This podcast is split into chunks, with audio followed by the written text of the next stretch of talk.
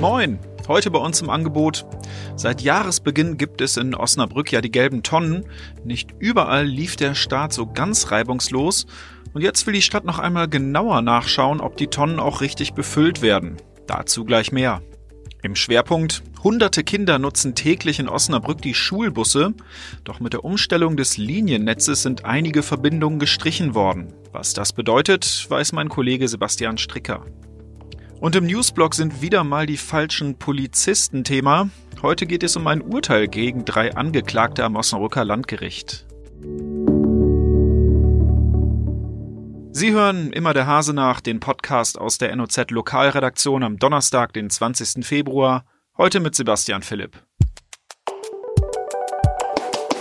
Die gelben Säcke in der Stadt sind seit Anfang Januar Geschichte. Nun müssen die Osnabrücker ihren Verpackungsmüll in die gelbe Tonne werfen. Anfangs gab es hier und da kleinere Probleme, mittlerweile dürften sich aber die meisten an die neuen Müllbehälter gewöhnt haben. Trotzdem will die Stadt jetzt noch einmal kontrollieren, ob die Osnabrücker auch wirklich alles richtig machen. Warum genau? Das erklärt Katrin Hofmann, die Sprecherin des Osnabrücker Servicebetriebs. Die gelben Tonnen werden dieses Jahr kontrolliert und zwar erstmalig vom Osnabrücker Servicebetrieb. Wir haben den Vertrag übernommen seit dem 1. Januar. Wir haben die Tonne eingeführt, das heißt, wir sind weg vom gelben Sack zur Tonne und sind natürlich auch vertraglich verpflichtet, jetzt einmal die Qualität des gelben Sackes und damit jetzt der gelben Tonne zu prüfen. Und wie gut trennen die Osnabrücker ihren Verpackungsmüll jetzt eigentlich? Großes Lob an die Osnabrücker. Wir sind sehr zufrieden. Wir haben in den letzten Tagen täglich rund 600 Tonnen kontrolliert. Davon haben wir keinen einzigen unserer beliebten gelben Tonnenanhänger verteilt. Wir haben manchmal, ähm, wo wir über Tonnen diskutieren, gerne auch mal eine Sortieranleitung in die Postkästen geworfen, damit die Kunden und die Bürger nochmal vielleicht da einen Blick reinwerfen, um nochmal zu gucken, was kommt wirklich in die gelbe Tonne. Was kommt eigentlich genau rein in die gelbe Tonne? In die gelbe Tonne kommt ganz klassisch alle Umweltverpackungen, die Sie sonst kennen. Also wenn Sie wirklich den Coffee-to-Go-Becher gekauft haben, dann dürft der natürlich auch in die gelbe Tonne. Das wissen viele nicht. Der Eierkarton bitte nicht in die gelbe Tonne, sondern in die Papiertonne. Ganz klassisch. Der Kronkorken, der Joghurtbecher, Styroporflaschen, äh, Styropor oder auch ähm, Kunststoffflaschen für sämtliche äh, Shampooflaschen oder solche Sachen. Und was ist mit den Coffee-to-Go-Bechern aus Pappe? Ah, da haben wir gestern ganz groß diskutiert. Der Coffee-to-go-Becher aus Pappe, wenn er denn wirklich restentleert und gut trocken ist, darf er auch in die Papiertonne. Wie lange will der OSB jetzt noch kontrollieren? Wir kontrollieren die nächsten Wochen noch ein bisschen, je nachdem, wie wir haben. Und dann haben wir uns natürlich jetzt die Adressen aufgeschrieben, wo wir nachkontrollieren wollen. Da werden dann die Müllwerker morgens äh, in die Tonne nochmal einen Blick reinwerfen. Seit Anfang Februar gibt es in Osnabrück ein neues Busnetz. Es hat einige Veränderungen gegeben. Manche sind gut, manche auf den ersten Blick vielleicht auch nicht so richtig gut. Mein Kollege Sebastian Stricker kümmert sich in unserer Redaktion oft um Verkehrsthemen. Sebastian, du hast dir das Liniennetz ja schon, bevor es umgesetzt wurde, angeguckt. Ähm, erstmal zu Beginn, wie ist die Umstellung denn eigentlich ähm, aus deiner Sicht gelaufen? Haben sich die Osnabrücker schon ein bisschen dran gewöhnt? Soweit ich das beurteilen kann, klares Jein. Also ähm, wie zu erwarten war, äh, fällt erst jetzt vielen Osterbrückern auf, was die Umstellung tatsächlich bedeutet. Viele Dinge sind tatsächlich gut. Die neuen äh, Metrobuslinien sind äh, schneller und öfter unterwegs, als es früher auf den großen Achsen der Fall war. Und die Ringlinie ist natürlich auch ein Zugewinn. Trotzdem gibt es natürlich auch hier und da Veränderungen, die vielen Fahrgästen nicht passen, weil es sie eben persönlich betrifft. Gutes Stichwort. Deswegen stehen wir auch hier und reden miteinander, denn es gibt ähm, Unmut in mehreren Stadtteilen Osnabrück. Und zwar geht es um die Schulbusse. Ähm, du hast ja mit einigen ähm, Leuten gesprochen hier aus Osnabrück, die ihre Kinder jeden Tag mit dem Bus auf den Weg zur Schule schicken. Was ist denn da los?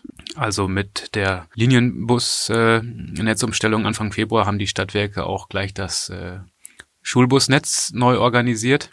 Schulbusnetz, das ist so ein System von Sonderfahrten, äh, Einsatzwagen nennen die sich. Äh, die werden morgens, überwiegend morgens halt äh, losgeschickt, äh, zusätzlich zu den Linienbussen, um dann äh, Schüler im Stadtgebiet einzusammeln und direkt zu den Schulen zu bringen. Da haben die Stadtwerke äh, jetzt gründlich aufgeräumt und äh, ein gutes Drittel der Schulbusfahrten, wie man sie früher hatte, gestrichen. Okay, und das sorgt äh, für Unmut. Ähm, wo konkret hapert es denn? Du hast ja mit mehreren Leuten gesprochen aus verschiedenen Stadtteilen. Ähm, wo bricht sich die Kritik Bahn und ähm, was sagen die Eltern? Zwei Beispiele habe ich da. Es gibt äh, eine Situation in Wiedokindland. Da betrifft es Kinder, die aus diesem Stadtteil auf die Gesamtschule Schinkel gehen. Da äh, beklagen die Eltern, dass äh, weniger Busse im Einsatz sind als vorher, äh, dass die Kinder sich jetzt seit der Netzumstellung dann äh, wie die Ölsardinen in die Einsatzwagen quetschen müssen. Manchmal passen sie auch gar nicht mehr rein. Und äh, nachmittags nach Schulschluss fährt überhaupt gar kein Bus mehr zurück.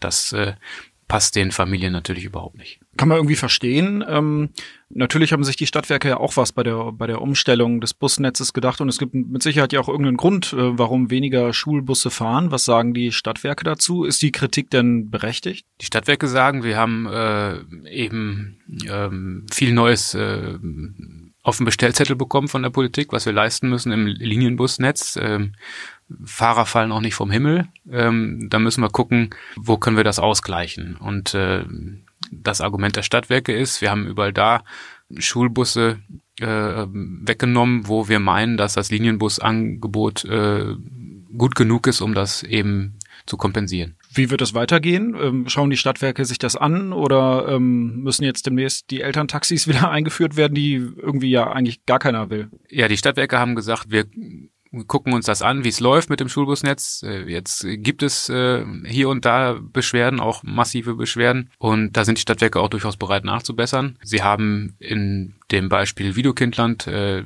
wieder einen Einsatzwagen mehr zur Verstärkung losgeschickt. Anderes Beispiel ähm, Schüllerberg, da fahren Schüler rüber nach Kalkügel aus Graf Stauffenberg Gymnasium kommen auch oft nicht in den, äh, in den Schulbus rein. Da sind äh, die Stadtwerke auch wieder dahin zurückgekehrt, dass sie zumindest äh, von den drei Einsatzwagen, die es früher gab, jetzt wieder zwei haben. Zuletzt war es dann eben nur einer. Jetzt ist ja bei der Umstellung von so einem Liniennetz, ist ja ein, ein Riesenprojekt ähm, mit tausend Feinheiten. Ist es nicht vielleicht so, dass am Anfang sich Sachen auch erstmal eingerufen müssen? Ist mit Sicherheit so, aber wie das halt auch äh, mit so einem äh, ÖPNV-Angebot ist, wenn einem erstmal was weggenommen wird, woran man sich gewöhnt hatte und äh, worauf man eingestellt war, äh, dann ist das natürlich für die Betroffenen immer ärgerlich. Ne? Ähm, das äh, ja, bedeutet eine, eine Veränderung äh, im, im äh, Alltag, im, in der Routine, auf die man sich auch erstmal einlassen muss. Äh, da, wo es wirklich nicht geht, äh, ist natürlich äh, jeder Protest berechtigt. Manchmal habe ich den Eindruck, dass äh, es man sich dann auch ein bisschen zu leicht macht, vielleicht auch den Kindern nicht genug zutraut, den Schulweg anders zu bewältigen als mit dem Schulbus. Okay, vielen Dank. Sehr gerne.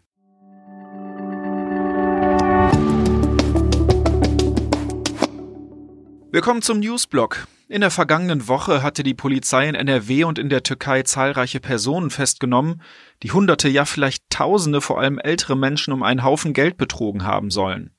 Sie hatten sich am Telefon als Polizisten ausgegeben und sich so das Vertrauen der Opfer erschlichen.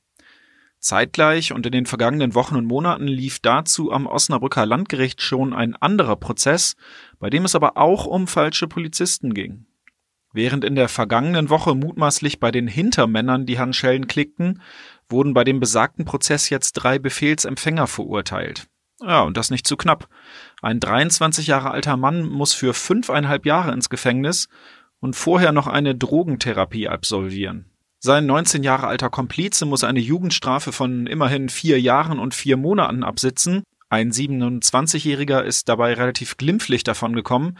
Er fungierte hauptsächlich als Fahrer und bekam eine Strafe in Höhe von einem Jahr und drei Monaten, die zur Bewährung ausgesetzt wurde. Die Richterin bezeichnete die Taten der Männer übrigens als besonders perfide und niederträchtig. Das war's für heute bei Immer der Hase nach. Ich hoffe, Sie konnten was mitnehmen. Wir hören uns morgen wieder.